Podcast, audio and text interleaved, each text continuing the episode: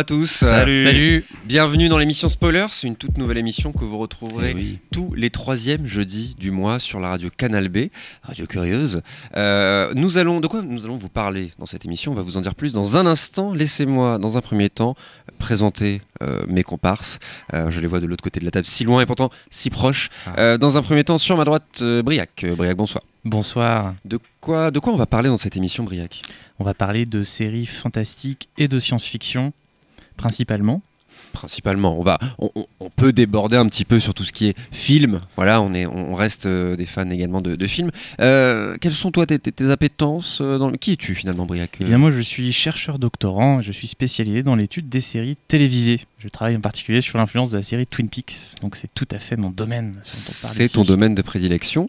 Et euh, Guillaume, alors Bonsoir. Tu n'es pas du tout. Bonsoir Guillaume. Tu n'es pas du tout doctorant, euh, ni doctorant ni Non, chercheur, Pas du tout. euh, mais tu es féru de, de séries euh, et principalement de séries SF Oui. et fantastiques. Ça sera, euh, je serai un petit peu la, la caution euh, grand public, euh, amateur éclairé dans ce- cette émission, où du coup j'irai décrypter pour vous des mots un petit peu barbares du vocabulaire de la série, et puis aussi je serai celui qui vous spoilera gentiment certains épisodes ou certains retournements cultes de nos séries de science-fiction et fantastique tout au long de ces émissions. Alors, je, je me permets d'intervenir déjà parce que euh, je, souhaite garder euh, ce, rôle du, néophyte presque hein, dans les séries fantastiques. Non pas que je n'ai pas de culture euh, là-dedans, mais effectivement, comparé à vous, je, suis le, le- le porte-parole de nos auditeurs qui connaissent pas forcément des séries aussi pointues que celles dont on va parler dans ce premier épisode notamment. On va parler de plusieurs choses. On va, on va parler du, du- du- du conducteur un petit peu de tout ce dont on va vous parler aujourd'hui. Euh, dans un premier temps, effectivement, Briac, tu l'as dit, tu vas nous faire un, un rétro-spoiler. Oui, on va faire des rétro-spoilers dans ces émissions, c'est-à-dire qu'on va parler de séries euh, cultes ou au contraire de séries un peu oubliées par l'histoire des séries, que je vous introduirai à chaque émission. Et de temps en temps, on fera aussi des portraits de personnalités euh, plus ou moins connues de l'univers de la série. Et euh, aujourd'hui, tu vas nous parler de Doctor Horrible, Tout à fait. et qui est une série de Joss Whedon. Exactement. Très bien. Euh, et toi, euh, mon, mon bon Guillaume? Oui, alors aujourd'hui, on verra euh, de mon côté euh, le terme de showrunner, euh, qui est un petit peu celui qui tire les ficelles derrière nos séries euh, favorites. Et puis, euh, on, on- on ira vers une série HBO euh, pour euh, un petit spoil des familles euh, dans, euh, du coup, euh, un univers qui mêle habilement, j'ai envie de dire, cowboy et robot, si vous voyez ce que je veux Alors, dire. oh là malheureux, N'allons pas trop. Voilà. N'allons pas trop Euh, vite, en besogne. un indice chez vous, mais c'est tout. Voilà, on va pas euh, abuser. Ce sera effectivement en dernière partie d'émission. Euh, avant, euh, avant de, de- de- d'en dire plus justement sur, sur euh, l'émission qui, nous a- qui vous attend aujourd'hui, euh, précision. Spoilers, à la base, c'est un festival. Voilà. Vous allez peut-être euh, nous chercher sur les réseaux sociaux. Vous allez dire, mais attendez, qui êtes-vous Euh, Qu'est-ce que c'est que cette histoire? Effectivement, Spoiler, c'est un festival. C'est ça qui nous a qui nous a liés tous les trois.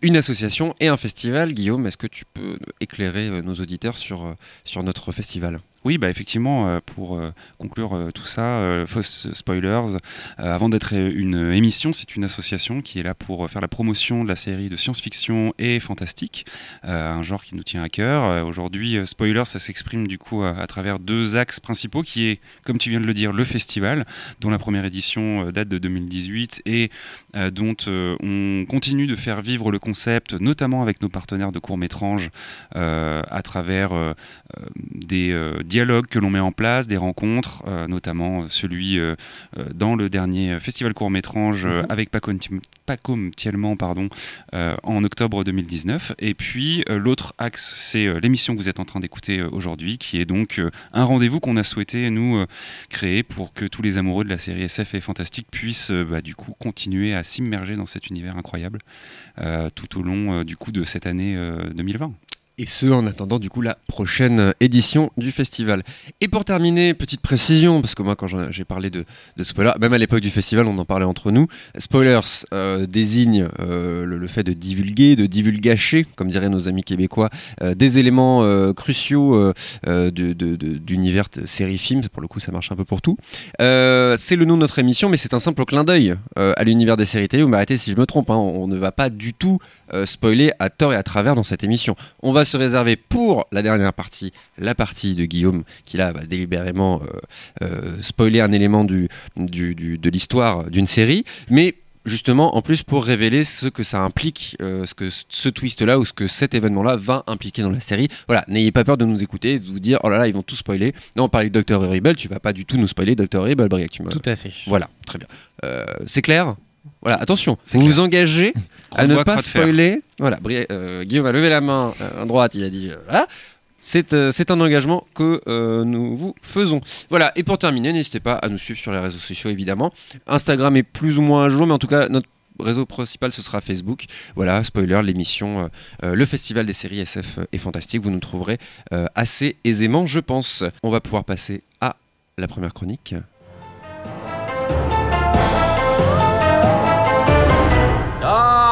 Ha ha ha ha ha ha.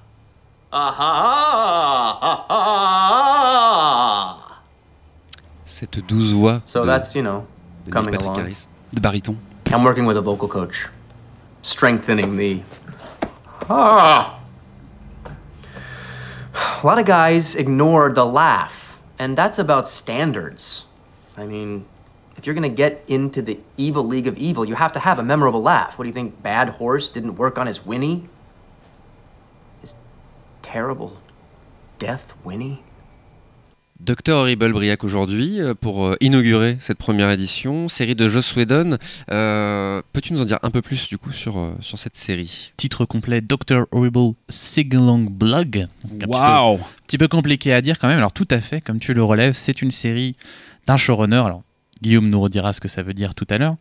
euh, d'un des très très grands showrunners de l'histoire des séries qui s'appelle Joss Whedon, euh, le créateur de Buffy contre les vampires entre autres. D'autres séries cultes comme Firefly sont des séries dont on vous reparlera très certainement et on reparlera aussi très certainement de Joss Whedon. C'est aussi le réalisateur des deux premiers Avengers, plus récemment. Euh, mais en fait, il se trouve que Avengers n'est pas sa première incursion dans le registre super-héroïque. D'abord parce que c'est quelque chose qu'il a toujours un petit peu travaillé, notamment dans la série Angel, qui avait pas mal, euh, qui est un spin-off de Buffy, qui reprenait pas mal les codes du récit de super-héros, mais aussi surtout dans la série dont on va parler aujourd'hui. Alors, Dr. Horrible, de quoi ça parle? Ça parle d'un jeune homme, Billy, joué par euh, Neil Patrick Harris, qui n'est d'autre que le Barney Stinson de How I Met Your Mother. Euh, et ce qui se passe, c'est qu'en fait, Billy est également un super vilain. Donc le fameux Dr. Horrible qui affronte euh, durant la série euh, sa le Captain Hammer, qui est joué par le grand Nathan Fillion, qu'on malheureusement on connaît plus maintenant pour être l'interprète de Castle, mais qui était vraiment génial dans Firefly. Euh, Billy rêve de rejoindre la Evil League of Evil, donc la maléfique Ligue du Mal, euh, une ligue de, de- de super vilains. Tout un programme. C'est ça, tout à fait. Mais il rêve aussi euh, peut-être d'un jour approcher une jeune femme nommée Penny, qu'il voit, euh, qui est jouée par Felicia Day, qu'il voit tous les jours à la laverie, mais qu'il est trop timide euh, pour approcher. On découvre l'intrigue, en tout cas en partie à travers son blog vidéo, hein, ce qu'indique le, nom de la série, et on voit euh, Billy euh, dans sa persona de Dr. Able qui se confie à des, espèces de followers sur ce qu'il est, en train de faire dans son métier de super vilain, et on voit un peu les, fissures et ce qu'il est en train de vivre au niveau euh, émotionnel. Et c'est une série qui est assez intéressante déjà parce que on a beaucoup plus d'empathie pour le personnage qui est censé être donc le, méchant normalement, le, le vilain, parce que Billy est un personnage très sensible et intelligent et qui par exemple au début de la série n'est pas prêt à tuer des gens. Il a beau euh, vouloir être, euh, voir faire partie de la Evil League of Evil, il, il veut pas faire de victimes. Là où le Captain Hammer, Il a un capital sympathie en fait. oui c'est ça tout à fait. Il est euh, vraiment, on a beaucoup d'empathie pour lui. Il arrive pas à être méchant. Moi, ça, ça. ça m'évoque euh, The Motherfucker dans qui casse, tu vois, qui, qui, qui fait tout ce qu'il peut. Alors lui, dans le 2 qui est vraiment méchant, mauvais exemple, tu me diras, mais euh, c'est un, c'est un anti-méchant en fait, Il y a de ça. un oui. anti-vilain. Mm, c'est vrai. Et à l'inverse, Captain Hammer, le, le super-héros, c'est un vrai crétin arrogant, complètement égotique. Euh, et la série joue naturellement avec les codes du récit de super-héros, mais c'est pas une critique ou une parodie. Au contraire, on sent qu'il y a un vrai respect du genre pour Whedon qui essaie d'en faire ressortir la profondeur par une nouvelle approche. Cette approche, euh, quelle est-elle? Eh ben, On peut la retrouver dans les, deux particularités de la série. La première, c'est que c'est un format particulier parce que c'est une web série au départ, en seulement 3 épisodes de 15 minutes. Donc ça c'est déjà assez spécial pour Joss Whedon qui est comme nous habitué à faire des séries de 6 saisons, euh, 40 minutes par épisode, 22 épisodes par saison. Et ensuite, euh, c'est une comédie musicale. Ah, Et donc, ah. comédie Juste sur la partie web série, tu peux développer parce que, Pourquoi web? Je vais revenir. Ah, ok, euh, d'accord, excuse-moi. Je, je vais vous, bien vous expliquer ça. Euh, en gros, euh, la série est née de la grève des scénaristes qui a eu lieu aux États-Unis entre 2007 et 2008 pendant 4 mois. Euh, ce qui se passait, c'est que la, la guilde des scénaristes était en conflit euh, avec dans les négociations avec l'Alliance des producteurs de films et de séries américaines, donc qui regroupe énormément de gros studios, dont à l'époque les, les frères Weinstein par exemple, euh, qui euh, s'opposaient à eux notamment sur la question de la rémunération des scénaristes et des royalties, et en particulier sur les contenus créés sur le web. Donc il y a eu vraiment beaucoup de gros conflits euh, à l'époque et ça ne, ça ne bougeait pas, et Whedon faisait partie de ces gens qui faisaient la grève. Euh, pendant ce temps-là, en même temps, ça faisait un moment qu'il avait euh, l'idée, euh, il explique, de faire une espèce de podcast musical qui serait une sorte de version comme, un journal intime de lui en tant que super vilain. Et on voit que peu à peu l'idée a bougé pour devenir vraiment une œuvre de fiction. Et pendant cette grève, justement, il se dit j'ai envie de montrer qu'on n'a pas besoin des studios. J'ai envie de montrer qu'on peut faire un truc dans notre coin et que c'est le moment de y aller. Pour ce faire, il s'entoure de ses deux frères, Jed et Zach Whedon, donc qui ont après, genre, je ne sais plus lequel, je crois que c'est Zach qui a travaillé sur Agents of Shield, euh, et Jed qui était bah, a été l'élève de David Milch dont on a parlé dans un de nos, podcasts précédents, et de la fiancée de Jed, Morissa Tenkaren, avec qui il euh, compose la musique, écrivent les paroles des chansons et écrivent bien sûr euh, les scénarios. Arrive donc le moment du casting. Euh, Whedon pense tout de suite à Neil Patrick Harris, qu'il a déjà vu chanter, qui est un excellent chanteur, si vous ne le savez pas. Alors, pour les plus déviants d'entre vous, vous pouvez aller chercher. euh, il a joué dans un épisode de Glee, dans lequel il reprend une chanson euh, d'Aerosmith. Euh, pour le. Oui. Il Non, fait, surtout, euh, il fait surtout le. Alors, il le fait peut-être plus maintenant, mais il a fait plusieurs années durant euh, le discours d'ouverture de un peu les, les, euh, les Oscars de, la, de Broadway. Et, euh, Tony non Ouais, j'aurais pas le terme Tony. exact, mais où euh, voilà, c'est un show incroyable euh, qu'il qu'il- qu'il performe. Quoi. un grand showman. Mhm. Et euh, pour le personnage de Captain Hammer, donc on l'a dit Nathan Fillion de Firefly, que Whedon avait aussi casté dans la dernière saison de Buffy, qui a fait quelques apparitions. Euh, et Whedon a dit qui de mieux pour jouer un arrogant tête à claque que Nathan? Donc, euh, on voit tout l'amour qu'il a pour cet interprète. Euh, et d'ailleurs, Fi- Fillion raconte que quand euh, Whedon l'a appelé pour lui demander de, jouer dans la série, il lui a fait Ouais, je travaille avec un truc. sur une nouvelle série avec mes frères, il dit d'accord, j'en participe. Et Whedon n'était pas content parce qu'il a même pas pu pitcher son truc. Non mais attends, c'est un truc super héros. Ouais ouais mais c'est bon, je le fais. Et en fait, toi tu joues. Non mais c'est bon, je te dis que faut que je te tape pour que t'acceptes ou quoi? Et enfin, dans le rôle de la, la jeune fille Penny, nous avons Felicia Day qui était également dans la dernière saison de Buffy, qui était une des tueuses potentielles euh, dans Buffy, et qui est à l'origine d'une web série qui s'appelle The Guild, qui a eu beaucoup de succès, donc qui racontait l'histoire de joueurs de euh, MMORPG, et qui est un- une des séries qui a donné l'idée justement à Whedon euh, de, de faire une web série. Il s'est rendu compte que c'était un format qui pouvait euh, être intéressant. Et euh, donc tout ce petit monde-là a réussi quand même à tourner en 6 jours 42 minutes de contenu, ce qui est assez énorme. Qu'en plus En on est six pas- jours Six jours. Ouais, c'est C'est- la minu- minute, euh, minute, Minute utile, utile, euh, ouais. énorme.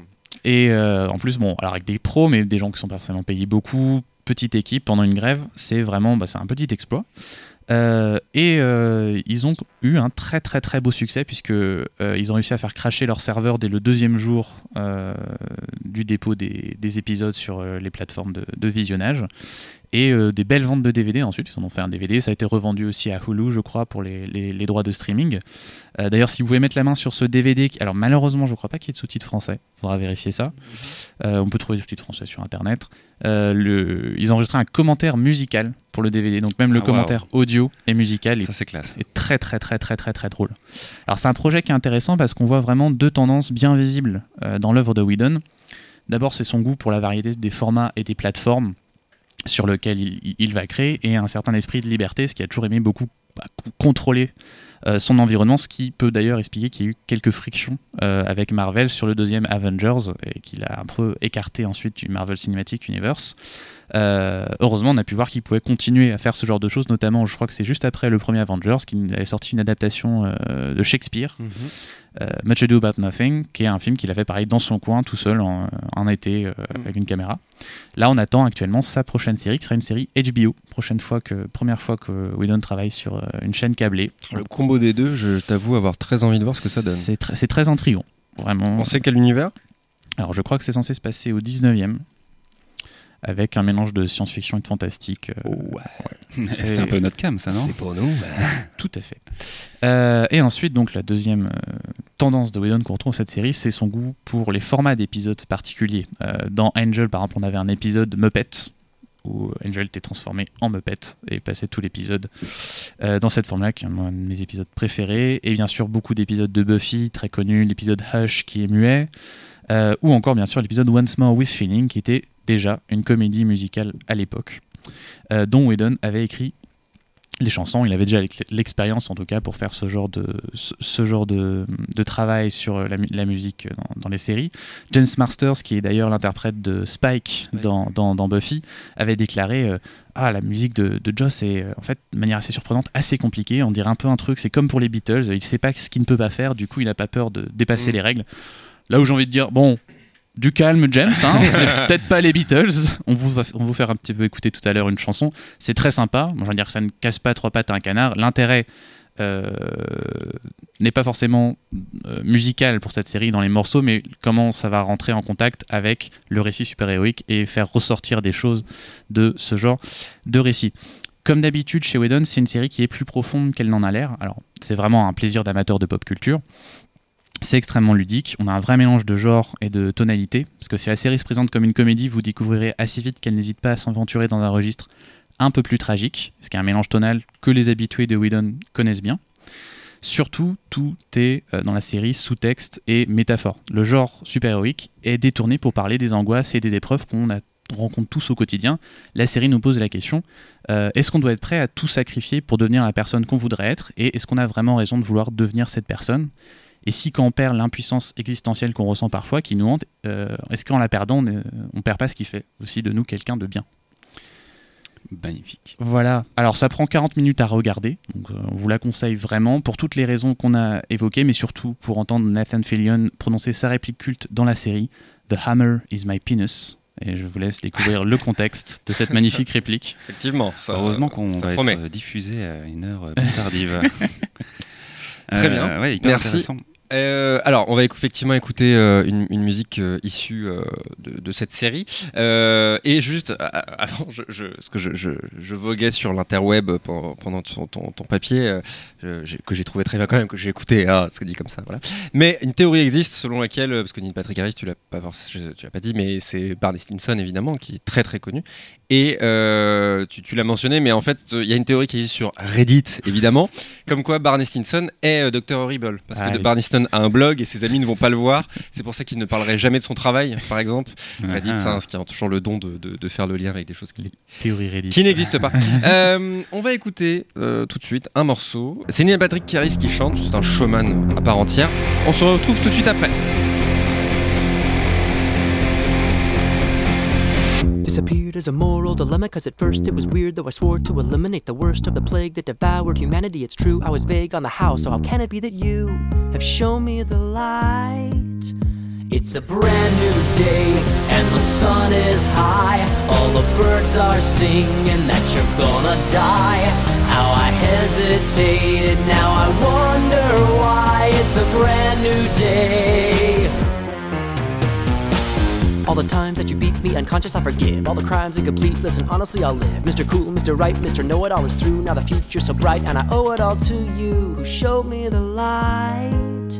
It's a brand new me, I got no remorse. Now the water's rising, but I know the course. I'm gonna shock the world, gonna show bad horse. It's a brand new day, and Penny will see. Not a joke, not a dork, not a failure. And she may cry, but her tears will dry when I hand her the keys to a shiny new Australia. It's a brand new day, yeah, the sun is high. All the angels sing because you're gonna die. Go ahead and laugh, yeah, I'm a funny guy. Tell everyone goodbye. It's a brand new day. Waouh, c'était incroyable. C'était euh, Assez rock'n'roll en fait. assez rock, ouais, assez. euh, punchy. Après, évidemment, Patrick Harris, on le sait, est un, est un showman. hein. Il, a, il a fait, tu l'as, précisé également, Guillaume, il a, il a été présentateur, il est danseur. Cet homme fait tout, a tout, a tout ce qu'il faut pour, pour plaire. Euh, donc merci beaucoup. Et je trouve que ce morceau, euh, tu disais que c'était, ça cassait pas trois pattes à un canard. Alors déjà, je trouvais hyper agressif sur ce point. Euh, mais par contre, ça, ça, en, en un morceau, on, on a un univers, quoi. On- Tout à fait. J'imagine un peu mieux l'univers. J'ai pas vu cette série, mais j'imagine plutôt bien l'univers. Donc, donc on est pas mal. On va enchaîner directement avec toi, Guillaume. Décidément, cet homme est partout. Tu vas nous parler. euh, Enfin, tu vas nous parler. Tu vas lancer un débat. Mhm. Qu'est-ce que qu'est-ce que c'est un showrunner? Qu'est-ce que, Qui- très mauvais lancement. mais euh, mais tu vas, nous, souci. tu vas nous parler des- du showrunner. Exactement. Euh, transition aussi là, toute trouvée avec euh, du coup euh, ce que Briac a pu nous, nous raconter, puisque euh, pour euh, introduire cette euh, chronique, avant qu'on en discute au- tout- tous, euh, autour de la table, euh, j'avais listé quelques exemples du coup euh, de showrunners euh, potentiellement assez connus. Donc le premier de la liste, c'était Josh Whedon, on vient d'en parler. Si je vous dis Chris Carter, X-Files. Alors t'as pas le droit de jouer Briac du coup, parce Pardon, que tu vas te connaître, je pense. Ok, refais-le, refais-le juste pour voir. Chris Carter. X-Files. Waouh, c'est incroyable. Damon Lindelof, on en a déjà parlé. Euh, Alors, on en a parlé avant. Damon Lindelof, c'est euh, c'est, euh, Watchmen récemment. voilà. Bah, c'est quoi Watchmen d'ailleurs C'était le but du papier de vraiment showrunner pur euh, tout seul. Non? Euh, Si je dis pas de bêtises. Enfin, son bébé quoi. Ouais, on va, on va dire. Bon, Leftovers, on pourrait dire aussi. Il y a, l'auteur du bouquin qui est sur la série aussi, mais on peut dire ça. Mhm. que- Dan Harmon. Euh, euh, Rick and a- Morty. Oui, Rick et Morty, Community. Et euh, je termine avec Stephen Moffat. Bah, euh, Sherlock, euh, Drac- Dracula. Exactement. Récemment. Dracula. On en reparlera de Dracula. Peut-être, peut-être pas. Mm. Euh, voilà, effectivement, tous ces gens-là qu'on commence un petit peu à, à connaître, même quand on est, euh, on va dire, simple amateur de, de séries télé, eh bien, ce sont des showrunners. Euh, et euh, on peut se poser la question de finalement, ils font, ils font quoi ces gens sur la série? Euh, On les associe peut-être un petit peu à la personne qui a créé ces séries, mais euh, est-ce que c'est ça? Et puis, euh, ce qui m'intéressait aussi, c'était de remonter un petit peu aux origines de tout ça. Euh, donc, le, showrunner, en fait, et je parle sous ta caution, Briac, euh, correspond euh, en tout cas au terme, enfin à la montée en puissance euh, des scénaristes dans l'univers de la série télé. Il faut rappeler que dans les années 50, la série télé elle existe hein, déjà, euh, et euh, les scénaristes sont euh, bien souvent plutôt sous contrat, on va dire, avec euh, les studios, c'est-à-dire que ils vont, ils viennent, ils viennent pour faire des piges, et puis euh, ils restent pas spécialement pour construire une intrigue, développer un univers. Euh, dans les années 70, euh, on a l'apparition d'une sitcom qui s'appelle The Mary Tyler Moore Show, qui, euh, outre son contexte un petit peu osé pour l'époque, entre guillemets, qui est euh, donc de mettre euh, en avant un personnage principal qui est une femme célibataire consacrée, euh, concentrée pardon, sur sa carrière, eh ben, c'est la première série à donner une liberté créative aux scénaristes pour euh, du coup développer de nouvelles intrigues, des situations bien souvent comiques, etc. pour revitaliser, on va dire, une série, parce qu'une sitcom c'est évidemment un format qui va durer et donc il va falloir à un moment donné continuer à captiver le spectateur. Donc on a déjà un, premier bouleversement dans la manière dont est conçue la série télé. Et puis, euh, un petit peu plus tard, dans les années 80, euh, on va avoir l'arrivée d'une série euh, dont on a déjà parlé du coup dans nos pilotes, qui est Hill Street Blues, une série du coup pionnière et policière de Steven Boschko et donc de David Milch, dont on avait un petit peu retracé la carrière dans notre pilote numéro 2. Euh, là, le besoin, il est aussi du coup à- la demande un petit peu du public aussi euh, par rapport à, à ces retours de euh, euh, voir des histoires toujours plus complexes, des personnages toujours plus fouillés. Et puis, je crois que Briac, tu nous expliquais que Hill Street Blues, c'était une série où il y avait des arcs narratifs multiples. Et donc, pour s'y retrouver à un moment donné, C'est ça, en gros, pour rappeler, on est habitué maintenant à avoir une forme feuilletonnante dans les séries, donc des récits qui se suivent complètement. Il n'y a pas des, des épisodes, des intrigues qui se concluent à la fin de l'épisode. Euh, qui- euh, le feuilletonnant, on le voyait dans les soap opéras. Sauf que les soap opéras, c'est ce qu'on appelle day- soap opéra, juste comme Dallas par exemple. Euh, alors justement, c'est euh, euh, Exemple nul. Alors non, c'est un soap opéra, mais la question c'est qu'en fait, euh, les soap opéras au départ c'est de la daytime television, donc c'est ce qui passe dans la journée. Et c'est pas Showtime, euh, donc ce qui passe en soirée, donc ce qui est vraiment le, la Ah oui, j'avais pas fait le lien, ouais. Et Dallas, c'est le premier vrai soap opéra à passer euh, en soirée, donc avoir un épisode plus long, euh, qui n'est pas tourné tous les jours. hein. Dallas, c'était une série euh, comme on en voit maintenant, c'est-à-dire qu'ils passaient une année à tourner leur saison, etc. Euh, donc Dallas, c'est la première à vraiment amener ça euh, en Showtime. Et c'est euh, ensuite Hitchfield Blues qui va amener ça, mais avec euh, ce que Hitchfield Blues en plus, c'est que ça va, c'est une série qui est un peu plus légitime. C'est qu'on- c'est c'est vraiment Mhm. reconnu par la critique comme quelque chose d'intéressant. Plus C'est pour ça qu'on se souvient ou- pas mal d'Hitchfield Blues à ce niveau-là. Ah. Et donc du coup là effectivement nous sommes dans les années 80 et euh, on voit que le rôle du scénariste commence à prendre de plus en plus euh, de place dans euh, la confection d'une série télé. C'est une évolution qui va aller jusqu'à donner la possibilité au scénariste de pitcher de nouvelles séries, donc de, donner des idées au studio pour produire des nouvelles idées et commencer un petit peu le, travail de, de production et donc du coup de leur donner accès au rôle de producteur exécutif, qui est effectivement l'un des rôles d'artisans, on va dire, autour de euh, la, la création d'une fiction euh, audiovisuelle. Euh, le souci, c'est que des producteurs exécutifs, au bout d'un moment, euh, comme dirait Alexandre Astier, on en a tout le tour du ventre. Dans les séries télé, il commence à y en avoir beaucoup, et euh, euh, quand un projet se monte, on a besoin, on a eu besoin, en tout cas à un moment donné, donc de désigner finalement quel était un peu le responsable créatif de cette série au quotidien, dans les prises de décision, sur le plateau, etc. Les mauvaises langues disent que euh, c'était aussi euh, une solution pour désigner euh, un coupable tout trouvé quand la série se cassait la gueule ou que les idées étaient mauvaises parce que effectivement derrière les gens se cachaient un petit peu derrière leurs petits doigts et si il y avait quelqu'un qui était désigné comme étant le créatif responsable de tout ça, bah c'était plus facile. C'est euh, donc à cette époque, du coup, la naissance du terme showrunner, qui euh, d'ailleurs, euh, pour la petite anecdote, à la base s'écrivait en deux mots, showrunner, littéralement, enfin qu'on pourrait un peu traduire littéralement par le pilote de la série, si je m'aventurerais à une traduction un petit peu, un petit peu comme ça à l'arrache. Et bon, pour l'anecdote, sans savoir vraiment plus loin et dans quel contexte, c'est un terme qui apparaît pour la première fois en 92 dans un article du magazine Variety. Donc le showrunner, finalement, c'est un terme qui est relativement euh, euh, récent. euh, on va dire qu'il a une bon, relativement récent en même temps, il a une trentaine d'années. Donc, donc, donc voilà, le, show- le périmètre du showrunner, ben, il est virtuellement en fait infini, puisque finalement il a de compte à rendre à personne hormis à la chaîne. Euh, et euh, par contre, il dépend énormément de la personnalité euh, du showrunner. On l'a vu, on a tout à l'heure évoqué plusieurs showrunners qui sont à chaque fois d'un type un petit peu différent. Par exemple, Chris Carter a eu donc la, réputation d'avoir beaucoup délégué dans la prise d'initiative sur ses scénarios, sur la manière d'écrire. D'ailleurs, on dit souvent qu'il a formé lui-même beaucoup de showrunners tellement il les mettait un petit peu en responsabilité de, euh, la portée créative de, ce qu'il faisait sur X-Files. Euh, là où éventuellement David Milch, lui, euh, bah, il était plutôt reconnu pour une technique d'écriture qui était bien à lui, qui était très centrée sur sa manière de faire. Encore une fois, on le disait la dernière fois, il allait jusqu'à dicter du coup ses, scénarios. Donc du coup, bah, quelque part, c'était très effectivement lié à lui. Un autre type, par exemple qui je crois ne s'est pas encore aventuré dans l'univers de la SF et du fantastique, mais euh, qui est intéressant à noter, c'est Vince Gilligan, donc euh, showrunner de Breaking Bad. Euh, il, a- il y était avant parce qu'il était sur X-Files. Ah, il, fait partie de Il a justement commencé de, sur c'est vraiment quelqu'un formé par Chris euh, Carter. de Chris justement. Carter.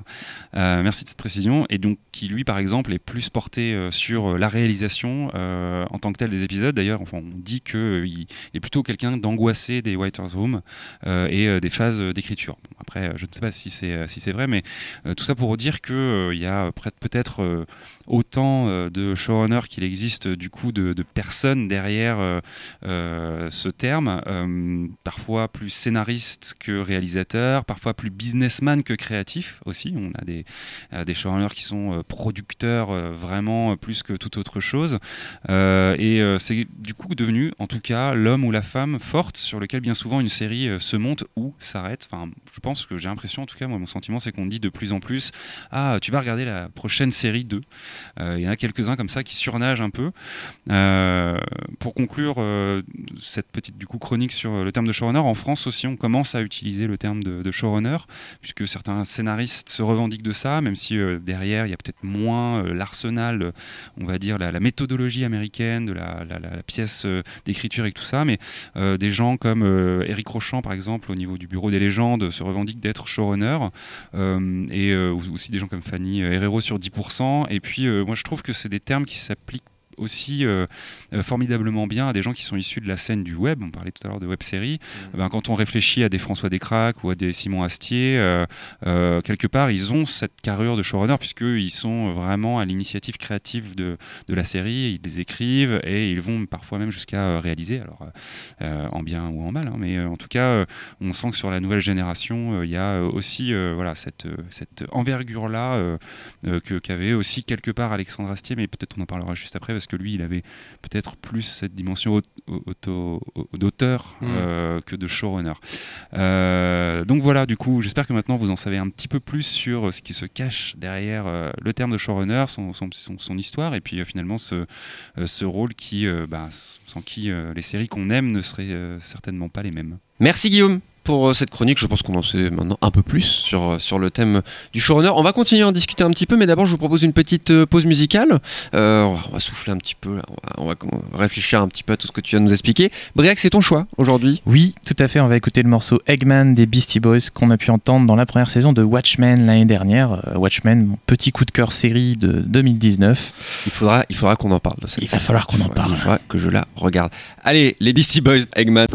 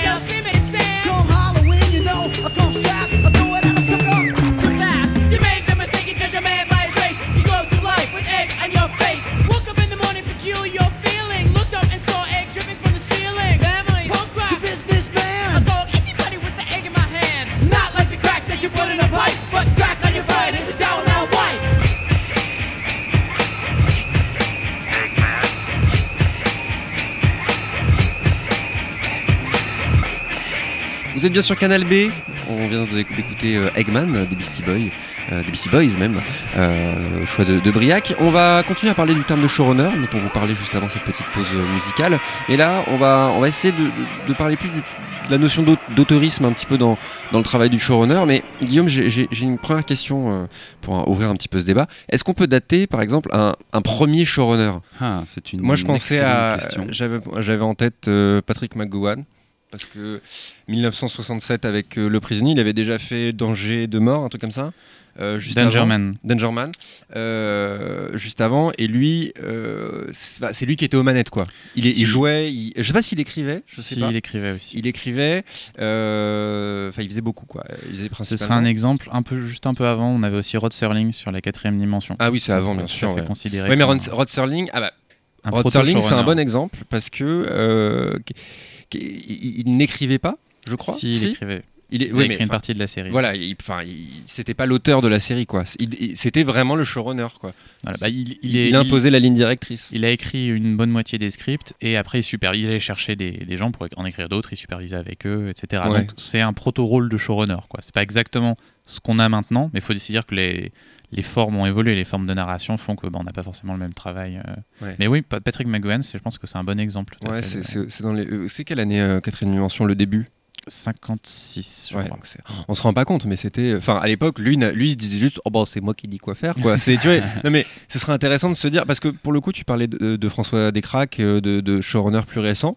Euh, François Descraques, c'est intéressant parce que c'est un showrunner très récent, euh, enfin, de- du web, peut-être le premier du web finalement, euh, pur web. Hein. Euh, quoi?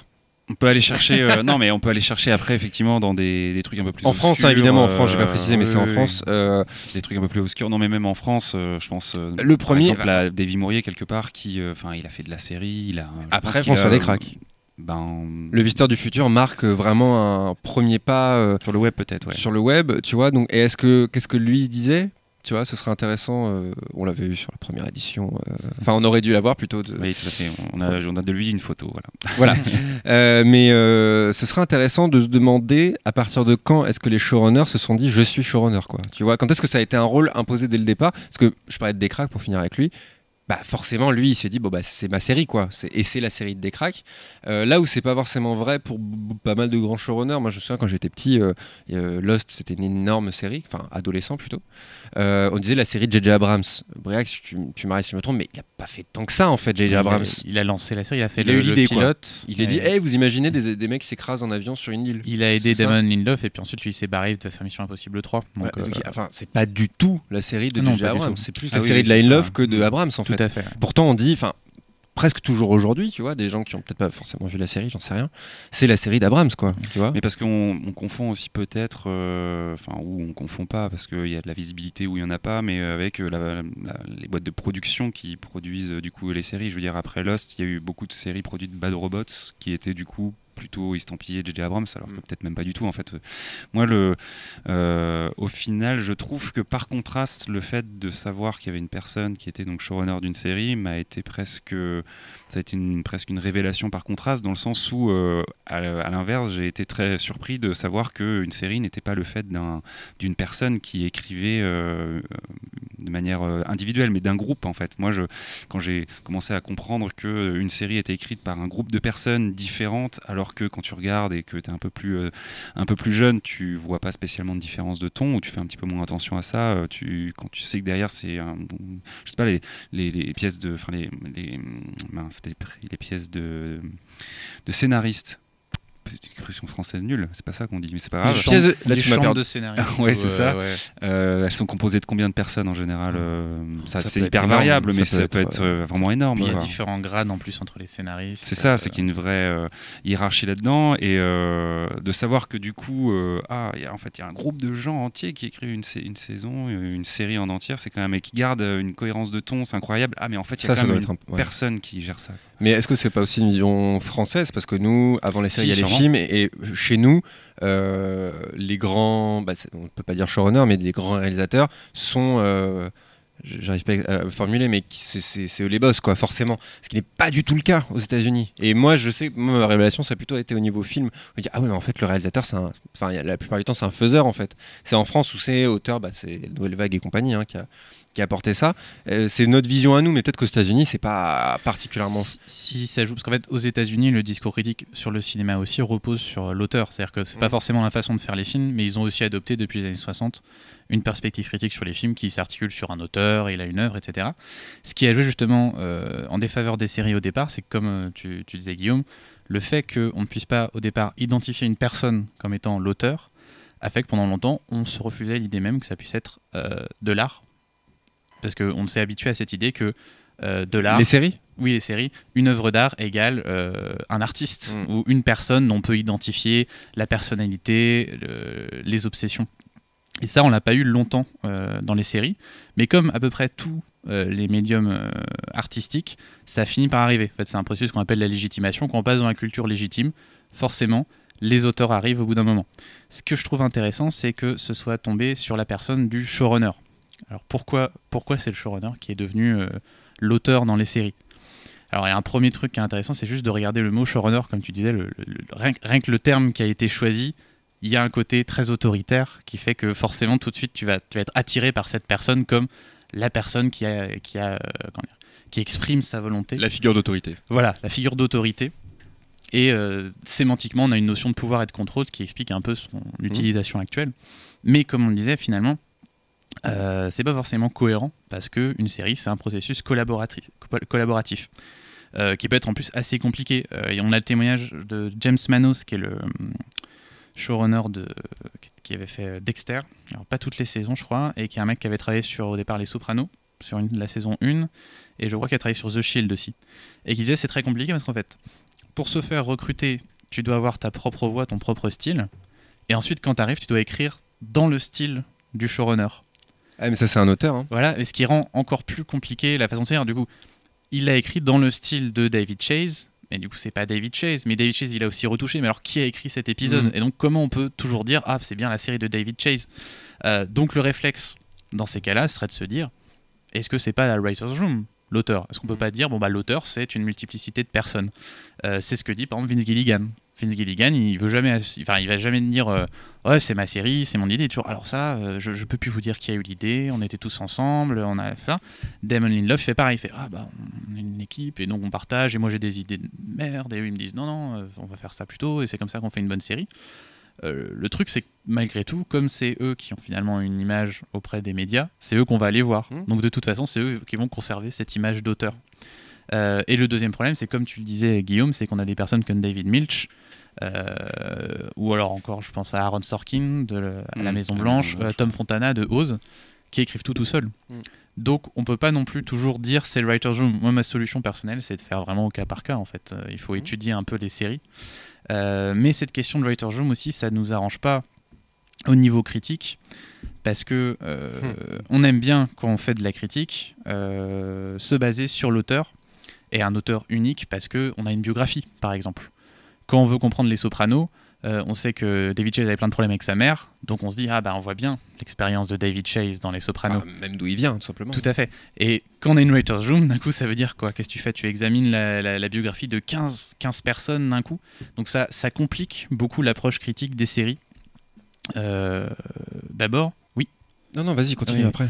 Et euh, la deuxième question, c'est que je pense, je revenais à ce que tu disais sur le fait que le showrunner, les mauvaises langues disent, c'est pour euh, euh, avoir une Avoir un coupable tout un- un désigné. coupable. ouais. mais je pense qu'il y a de ça parce que, euh, comment, euh, dans euh, Foucault, il dit on a eu des, des auteurs au moment où. euh, Ah, je suis obligé. euh. Ah oui, on T'imagines rigole, Jean-Pierre- euh, Jean-Pierre Foucault. Alors les auteurs, on a eu. euh, donc, Je l'ai un peu, hein. Je ne connais pas. Ouais, oui, Il c'est. s'agit de Michel Foucault qui nous dit que Ah. euh, les textes, les livres, les discours ont eu des auteurs au moment où on pouvait commencer à avoir des discours qui étaient transgressifs, donc on devait punir. Avant, on n'avait pas d'auteur. Ah oui. Et on pourrait penser un peu la même chose des séries. Euh, alors, je pense de manière un peu, genre, par exemple, pour le rapport aux fans, euh, sur Buffy, euh, il y a une scénariste qui s'appelle Martin Oxon, qui ensuite a fait récemment la série Sharp Objects pour HBO, avec Amy Adams, qui est très bien, d'ailleurs, on vous conseille. Euh, Martin Oxon est devenu la showrunner de Buffy sur la saison 6 parce que euh, Joss Whedon il devait partir faire, euh, je crois qu'il était sur Firefly donc euh, il pilotait de loin mais elle était là euh, au jour le jour. Et du coup les fans qui n'aimaient pas cette saison qui était jugée trop sombre ont décidé que c'était la faute à Martin Oxon. C'était forcément elle, c'est devenu, ça a cristallisé euh, les problèmes et c'était que des attaques ad hominem contre cette personne. Whedon est revenu sur la saison 7, ils l'ont pas aimé non plus. Mais c'est intéressant de voir ça. Même chose, euh, plus récemment, Matthew Weiner, qui est le créateur de Mad Men, il a fait une série qui s'appelle Les Romanov euh, pour Amazon. Série qui a été assez mal reçue. Et il faut savoir que Matthew Weiner a aussi été euh, accusé de harcèlement sexuel il y a, je crois, deux ans. Donc euh, ça n'a pas mené à une attaque ou quoi que ce soit. Mais dans un des épisodes de la série, on a un espèce de commentaire un peu justement sur les questions de harcèlement sexuel, un peu post-MeToo. Un épisode hein, dont c'est le thème. Et il a tout de suite été vu euh, à travers le prisme de euh, Matthew Weiner, qui est le co, effectivement co-scénariste de l'épisode. Mais on s'est pas posé euh, trop la question. Si on regarde les articles qu'il aborde, on ne parle très très peu de la co-scénariste de l'épisode, qui est une femme, Chris, euh, je vais essayer de retrouver son nom, je crois que je l'ai là. Oui, Bon, voilà, Chris Turner Towner. Et donc, un épisode qui a été quand même coécrit par une femme, on sait pas. on n'en parle pas tout de suite parce que c'est le showrunner. Mhm. C'est, on va se braquer dessus, on va lire seulement l'épisode dessus. On a peut-être raison, parce que je sais que c'est quelqu'un qui euh, vraiment impose sa marque sur ce qu'il écrit, mais c'est intéressant de voir ce réflexe tout de suite. Donc je pense que c'est aussi une des raisons qui fait qu'on a euh, ce showrunner comme euh, auteur aujourd'hui dans les séries. On le voit en plus effectivement que euh, quand tu, euh, une série est renouvelée ou qu'il y a un problème créatif euh, du coup dans la série, tu citais Dexter, un excellent cas, la- l'annonce qui vient très, très rapidement, c'est ah, on a changé de showrunner, ce sera un autre showrunner. C'est- Enfin, c'est peut-être pas logique en fait, mais ça, on a besoin de voir associer du coup euh, à un renouvellement créatif une autre figure euh, humaine quoi. Et euh, on parlait tout à l'heure, enfin vite fait, je parlais tout à l'heure d'Alexandre Astier, peut-être aussi la différence, enfin moi c'est la différence que je fais un peu dans ma tête entre du coup un auteur pur et dur entre guillemets un showrunner, c'est que j'ai l'impression que le showrunner il a aussi un peu cette casquette de manager, un peu à l'américaine quoi, vraiment dans ce côté de gérer un groupe de personnes avec enfin, j'imagine euh, au quotidien euh, ben, euh, des problèmes d'ego. Enfin, on imagine qu'une une chambre d'écriture, elle est pas non plus, c'est pas le monde des bisounours quoi. À mon avis, chacun doit essayer de tirer son épingle du jeu dans un milieu qui doit être ultra concurrentiel. Donc, je pense que le showrunner doit avoir aussi cette casquette-là de management d'une équipe, là où peut-être quelqu'un comme justement Astier, où on pourrait dire, Ouah, c'est le showrunner de Camelot. Lui, c'est plutôt qu'en fait, il fait tout tout seul, ben, parce que c'est sa vision et finalement, il il, il, il indique aux autres quoi faire plus qu'il se nourrit d'un groupe. Quoi. Et il y a peut-être là aussi une différence euh, à faire. Euh, pour revenir sur l'esthétique et on, euh, on finira, on finira là-dessus, je vous propose qu'on qu'on se ressente sur le, fantastique justement et parce que ça m'évoque ça, mais c'est évidemment, tu, en fait, c'est parti de quand tu as parlé de David Chase euh, parce que son passif à lui se ressent directement dans sa série. Euh, sur l'esthétique, moi, euh, y a, on en a parlé, on l'a évoqué, c'est Dracula et de Gatiss et, et Moffat. Alors, je saurais tu sauras mieux que moi qui est vraiment le lié à l'esthétique et enfin, à, l'univers, on va dire, de visuel. Euh, oui. Euh, eux, ils réalisent pas en général. Donc euh, je sais pas qui, je sais plus. qui ouais, mais il réalise donne qui. quand même des clés, Bah, j'imagine. tu effectivement, parce vois. qu'on on voit quand même des ressemblances dans les, les- les- un peu les tics stylistiques entre Sherlock et euh, Mm. Dracula et même son travail sur Doctor Who. Je c'est plus au niveau du montage peut-être. A- Parce que je trouve que Oui, ça se ressent.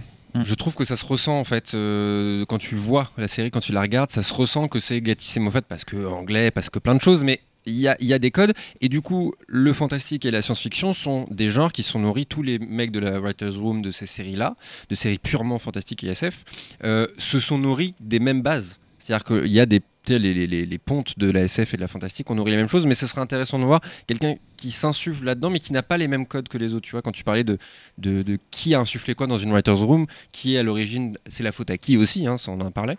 Euh, ces gens-là ne sont, tous, ne sont pas forcément nourris des mêmes choses, et tout ça va faire un entonnoir vers une œuvre finale, et ce serait hyper intéressant de, de lister, tu vois, un petit peu tout ça, quoi. Qui est, qui est à l'origine de ça, quoi.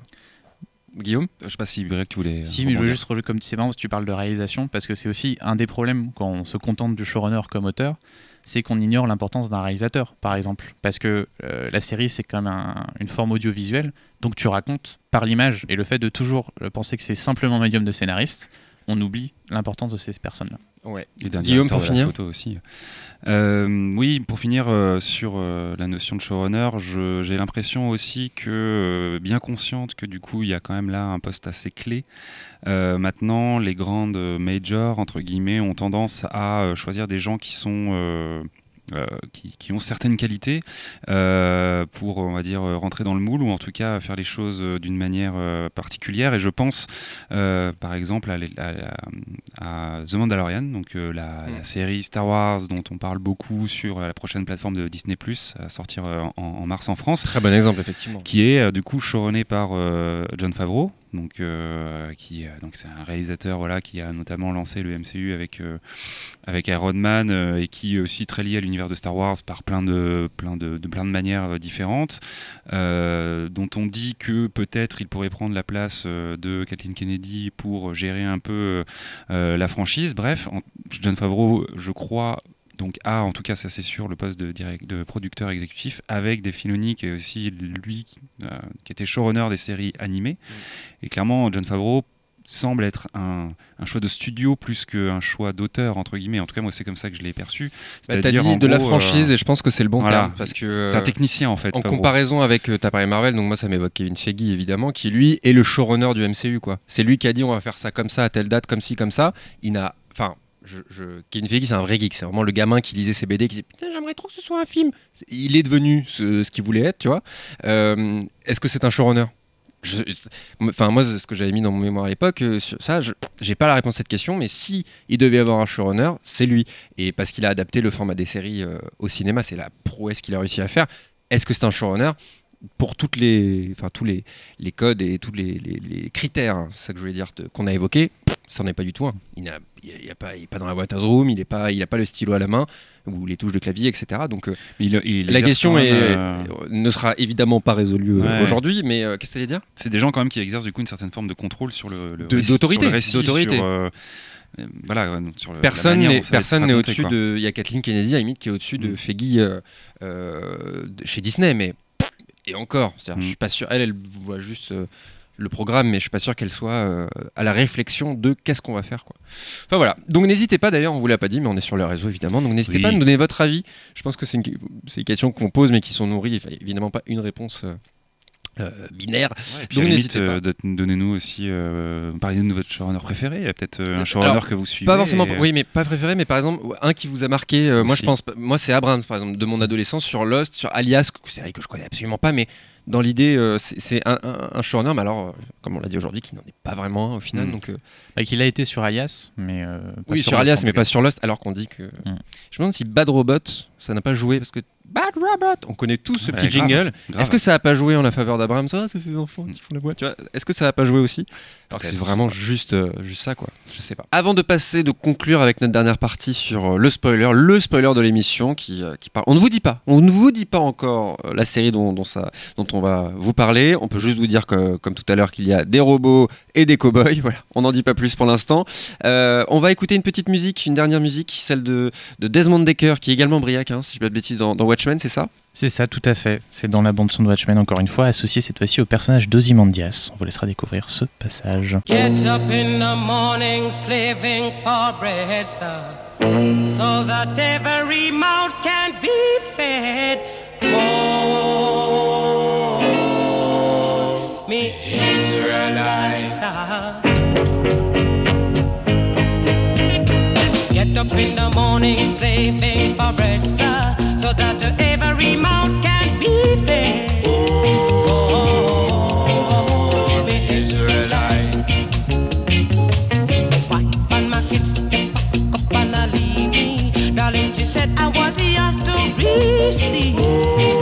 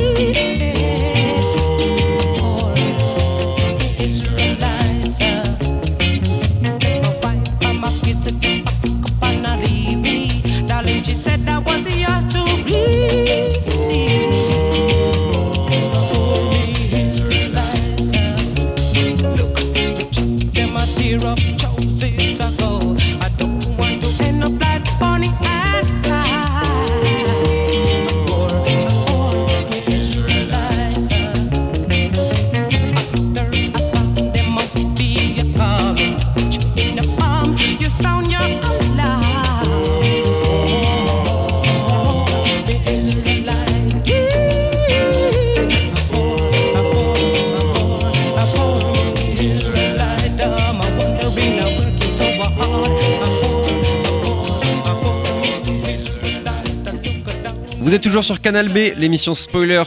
C'est parti pour la dernière partie de notre émission qui s'appelle Spoiler, tout simplement. hein, on n'est pas allé chercher bien loin. Euh, on vous a parlé, on vous a annoncé, on vous a teasé même euh, les cowboys et les robots. C'est bien évidemment Spoilers. Euh, Guillaume, c'est parti pour, pour ta petite, ton petit spoil. Je vous propose de passer directement à, à, à- à West, Westworld. hein. C'était donc ça, les Oui, robots tout à et, fait. Oh. et les parcs d'attractions. Cette petite musique. En effet, c'est l'instant spoiler. Donc fuyez, euh, fuyez euh, si euh, vous avez euh, pas regardé cette série et qu'elle vous intéressait, si vous venez de vous, euh, vous créer un compte sur OCS et que vous dites Ah, c'est quoi ce truc avec un parc et des cowboys Euh, J'ai bien aimé Red Dead Redemption 2. Euh, on va vous spoiler. Alors, non pas la fin de la saison 1. Non, parce que. Alors, je, alors attends. je coupe que- la musique. Comment flinguer un rythme? Parce que je n'ai pas vu moi-même la série. C'est non, mais c'est aussi juste pour montrer qu'on fait amende honorable. Cette partie, c'est pas juste Exactement. euh, l'idée euh, de, de juste spoiler Ah, le méchant euh, qui gagne. Voilà. Non, pas du tout. Euh, c'est- Guillaume va nous expliquer, Oui. va nous spoiler quelque chose pour nous expliquer les enjeux que ça a dans la série. Et le but n'est absolument pas de vous divulgacher, comme diraient nos, nos confrères du Canada, euh, divulgacher les, les enjeux d'une série. Donc c'est pas la fin. Et moi-même, bon, je sais déjà ce que tu vas spoiler, mais voilà, dans l'idée, euh, vous n'avez pas besoin de, c'est ce que je veux dire, c'est vous n'avez pas besoin de partir et d'aller écouter. euh, Non, non, effectivement. Et puis sur les Voilà. quelques retours qu'on a eu euh, des, des précédents spoilers, c'est vrai qu'en général, du coup, ça a quand même donné plutôt envie aux gens. Voilà, on avait spoilé Lost, on avait des petites choses comme ça. Voilà. Mm. On est nous-mêmes des fans et on déteste le spoil. Donc voilà, le but c'était pas du tout de, de gâcher, mais on, on revient dans l'ambiance. Exactement. Donc Westworld, Euh, je replace un petit peu le contexte et donc comme je le disais, euh, on va pas euh, du coup vous parler de la toute fin de la saison 1, mais on va parler de l'épisode 7 euh, qui est assez intéressant et qui s'appelle dans le texte Trompe-l'œil en français. et en anglais aussi en fait, hein, du coup il faudrait dire euh, Trompe-l'œil, j'imagine, un truc un peu dans ce genre-là. Ah ça- oui, c'est important, ça s'appelle comme ça. Oui, mais- complètement, ok. ouais. Euh, pour replacer un petit peu le contexte, Westworld, qu'est-ce que c'est? Donc, c'est une série de science-fiction de Jonathan Nolan, donc le frère d'eux, hein, euh, qui euh, notamment avait euh, commis Person of Interest. Bayak, je pense que tu pourras nous Commis. en, Comment ça, commis en parler un jour. Non, je ne je, je l'ai pas, regardé. Autre production Bad Robot d'ailleurs, si je crois bien, non? Oui. Enfin, en tout cas, il y a tout un truc un En peu. tout cas, c'est euh, Abrams au départ. Ouais, Abrahamsien dans cette série. euh, et donc, effectivement, le frère du Nolan qui fait des films. Et euh, sa compagne Lisa Joy, euh, qu'on a pu retrouver euh, notamment du coup à l'écriture de quelques épisodes de Pushing Daisies de Brian Fuller. Brian Fuller, Hannibal, tout ça, tout ça. C'est une série donc, qui a été euh, produite par HBO et qui a commencé à être diffusée en 2016. Donc c'est assez récent. On vient d'ailleurs d'apprendre euh, tout juste la date de diffusion de la saison 3. Ce sera euh, début mars euh, 2020. Euh, Westworld, c'est une adaptation d'un film. Euh, enfin, étonnamment. Euh, une fois n'est pas de coutume, ce n'est pas l'adaptation d'un livre ou euh, une idée originale, c'est l'adaptation d'un d'un film, un film qui s'appelle du coup Westworld ou en bon françois Monde Ouest. Euh, un film qui a été écrit et réalisé par euh, Michael Crichton en 73. Le regretter. Michael Crichton, le, du coup, euh, euh, l'écrivain, la personne qui a écrit euh, Jurassic Park. Oui, c'est comme ça qu'on appelle un. C'est ça. ça que Qu'est-ce que c'est que c'est- ces gens qui écrivent des mots Euh, Donc oui, qui a écrit Jurassic Park, euh, réalisé par Spielberg, hein, on s'en souvient tous. Euh, et donc là, qui s'était dit en 73, tiens, je vais aussi réaliser le film. Euh, je crois que de mémoire, euh, c'est pas un film spécialement euh, euh, dont on se souvient. C'est pas ouf. Voilà, c'est un bon nanar, on va dire. Euh, mais euh, ils se sont dit que ça pourrait faire une série euh, intéressante et effectivement force est de constater qu'ils ont donc quand même repris la substantifique moelle. Westworld donc bienvenue en 2052. Dans ce futur proche, les personnes aisées vont s'amuser à Westworld, une sorte de Disneyland qui plonge les visiteurs dans l'Ouest américain du 19e siècle. Donc euh, on est effectivement euh, en plein dans les cow-boys, les Indiens, les diligences euh, et les, les villes plongées dans la poussière. En gros, il faut se le représenter un petit peu comme un mélange ultime d'un parc d'attractions et d'un jeu vidéo grandeur nature où chacun peut y choisir ses activités, de la visite bon enfant et naturaliste en famille où euh, on se promène dans les beaux paysages de l'Arkansas, à la quête sauvage et sanglante aux côtés de cowboys hors la loi où on va aller tuer du Mexicain euh, ou euh, du natif américain en violant à peu près tout ce qui bouge. Très clairement, on, le voit dans la série, hein, ça fait partie des activités. Le clou du spectacle, bien sûr, étant que le parc est peuplé d'androïdes ultra réalistes. Ils vivent et meurent au gré des envies des visiteurs et qui sont programmés d'une main de fer par l'énigmatique docteur Robert Ford, à l'origine de la création du parc et qui est joué dans la série du coup assez magnifiquement, moi je trouve, euh, par Anthony Hopkins euh, et donc qui euh, dirige un petit peu tout ça comme un petit peu un showrunner d'ailleurs, puisque finalement il programme, on va dire techniquement euh, les androïdes, mais il écrit aussi des histoires, c'est voilà les narratifs comme ils le disent dans la série, ces grandes arcs narratifs qui euh, permettent aux visiteurs du parc de participer à euh, du coup euh, des, histoires. Euh, donc il a toute une équipe derrière lui, euh, des scénaristes, euh, des programmateurs, euh, des, euh, des techniciens qui euh, construisent ces androïdes, qui les réparent, etc. Euh, toute la saison 1 euh, tourne autour euh, d'une idée assez simple. euh, finalement, c'est euh, la question de se pose ces androïdes ont-ils un libre arbitre ou sont-ils programmés sans âme ni sentiment? Euh, Et euh, c'est une idée qui est personnifiée dans la série par Dolores, qui est un petit peu l'héroïne, si on veut, euh, dont on suit un petit peu la quête d'identité dans la série. au travers du coup la découverte qu'elle a d'elle-même finalement et de l'univers dans lequel elle, évolue. On va pas du tout spoiler ce qui est la quête initiatique de Dolores dans la saison 1. En revanche. Euh, il y a quand même quelque chose qui très vite euh, germe dans euh, la tête du spectateur, c'est si certains androïdes ont peut-être une conscience, est-ce que certains des personnages qu'on nous a présentés comme un humain, au final, est-ce que c'est pas des androïdes? C'est une série Westworld qui est clairement une série un petit peu à mystère. Là-dessus, on retrouve bien la patte, euh, on va dire, euh, euh, un peu abramsienne, ou en tout cas de ces univers de séries à tiroir où on va proposer des mystères qu'on va résoudre d'une manière un petit peu alambiquée derrière. Et c'est vrai que très rapidement, on nous met face à des interrogations où on nous dit est-ce que, du coup, que les androïdes sont extrêmement réalistes, est-ce que bah, les personnages qu'on qu'on nous présente comme des humains ne seraient pas finalement des, des androïdes? Et donc, c'est le twist de l'épisode 7 qu'on a choisi de vous spoiler aujourd'hui. Donc, c'est bon, après ce petit blabla, là, je vais rentrer dans le dur du sujet. Donc, si vous voulez partir maintenant, bah, ne le faites pas parce que ce serait cool de nous écouter. Mais voilà, Oui, non, restez. revenez dans quelques minutes. Soyez pas méchant. Mais euh, Est-ce que, est que je te mets un petit Sweetwater en fond? Ah, avec plaisir. Écoute. Petite musique de euh, Saloon, euh, la, la BO de Westworld est assez sympa aussi. Euh, donc, épisode 7. À ce stade de la série, le Dr Ford semble mener un projet secret au sein du parc.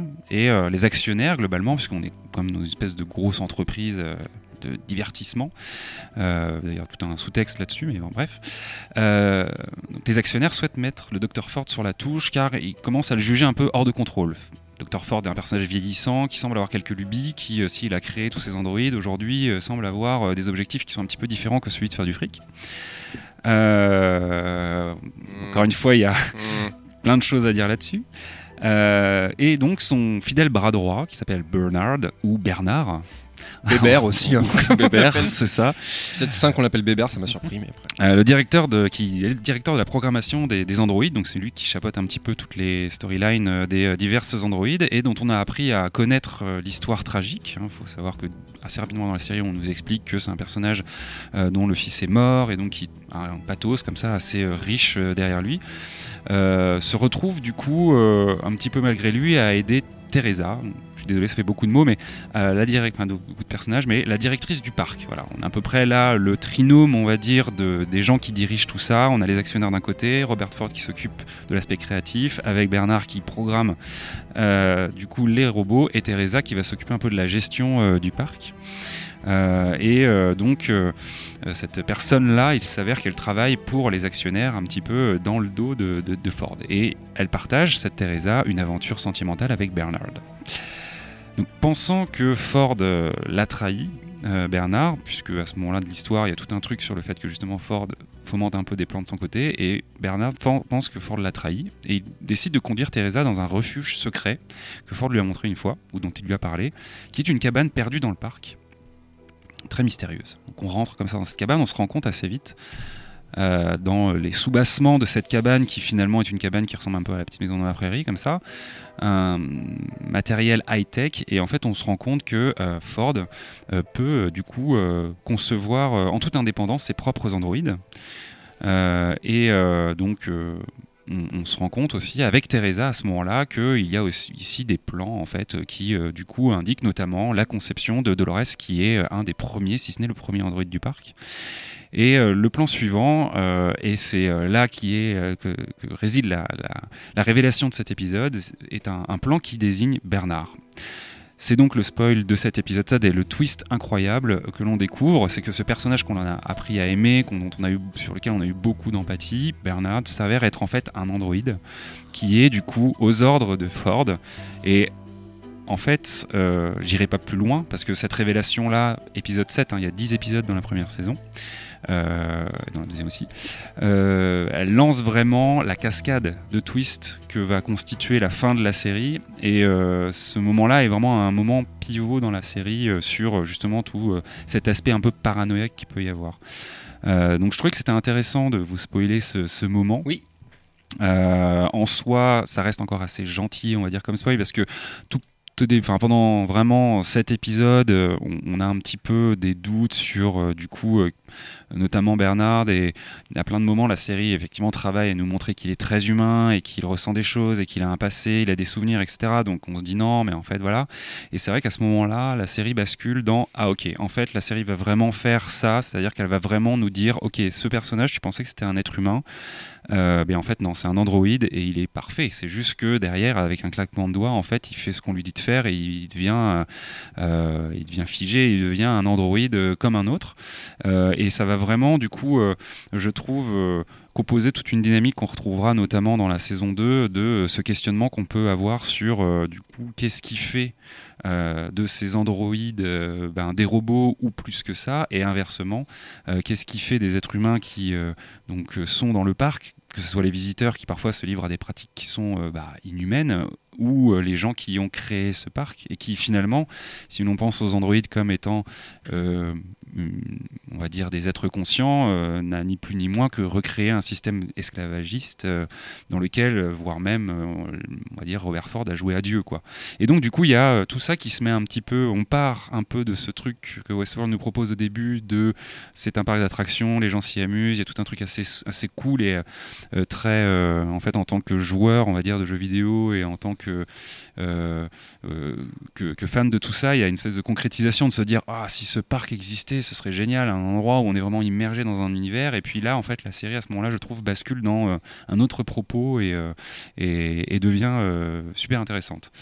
Donc voilà, je voulais vous lancer là-dessus. C'est d'ailleurs, à mon avis, ce qu'il a dit. Alors, c'est pas, un- c'est pas une série, hein, mais c'est Jurassic Park. Le parallèle est, est évident sur cette question-là précisément. C'est en vrai un parc d'attractions avec des dinosaures qui existent. Enfin, on y va tous les trois. Dire, on, on prend notre bicyclette, on y va dans la dans la minute, on y est, tu vois. Ouais. Et en fait, bah, c'est un peu, c'est un peu le, le bordel euh, dedans, donc on n'y va pas forcément. Et bah, Westworld n'a pas du tout ce côté euh, attirant, je trouve. Oui, ce serait incroyable de vivre dans Red Dead Redemption. Tu vois, je parle, tu parlais du jeu vidéo évidemment. Ouais. Là aussi, le parallèle est facile. Euh, plus ça avance, moi je pense à Ed Harris aussi qui joue dedans, qui est, euh, bah, qui est Ed Harris, qui est flippant euh, à souhait. Est-ce est-ce qu'elle est aussi attirante? Je ne pense pas. Et, hum, et en fait, pourquoi ce spoil est intéressant, je trouve, parce que ça donne une autre dimension à, toute l'envergure de la série. En fait, pas, on va pas du tout vous raconter, euh, toutes les petites histoires qui se passent dans un parc où en fait les gens sont dans le Far West. Non, on s'en fout complètement en fait. Après, on savait déjà que Ça existe, mais c'est pas- la série commençait que ça allait être autre chose parce que le film, c'est quand même l'histoire comme Jurassic Park du Mm. parc qui déraille. On sait qu'à un moment ça va dérailler. La saison 1, c'est voir comment ça va dérailler. Il n'y a aucun suspense sur le fait qu'à un moment ça va Tu déconner. l'as vu le film toi? J'ai vu. Il- Oula, il a levé les yeux au ciel euh, en disant ça. Non, c'est pas pas, c'est horrible, mais c'est. euh, Non, mais justement, pas forcément sur ça, mais sur la question des spoils, justement. Euh, Euh, T'avais vu la série avant, j'imagine? Non, ça te spoil pas. Le film, le, le film se prend des bouts, il refait autre chose. Par exemple, est-ce qu'il y a ce spoil-là? Non. Non, voilà, donc euh, c'est pas. euh, Mais euh, par contre, je vais revenir sur. Je trouve que c'est aussi c'est un passage important parce qu'on voit à ce niveau-là que Nolan et Lisa Joy, leurs scénaristes, avaient un peu anticipé la manière de penser du spectateur parce que quand la série est sortie sur internet on voyait tout le monde Ah, en fait c'est tous des robots. Et donc ils savaient qu'ils étaient obligés à un moment de faire oui il y en a certains qui sont des robots mais c'est pas tous des robots. D'ailleurs un peu plus tard dans la série il y a un gag je dis pas qui mais il y a un personnage qui fait Oh, je suis un robot c'est obligé. Et un autre qui fait non t'es pas un robot. Est-ce que les robots savent qu'ils sont des robots? Je me souviens plus.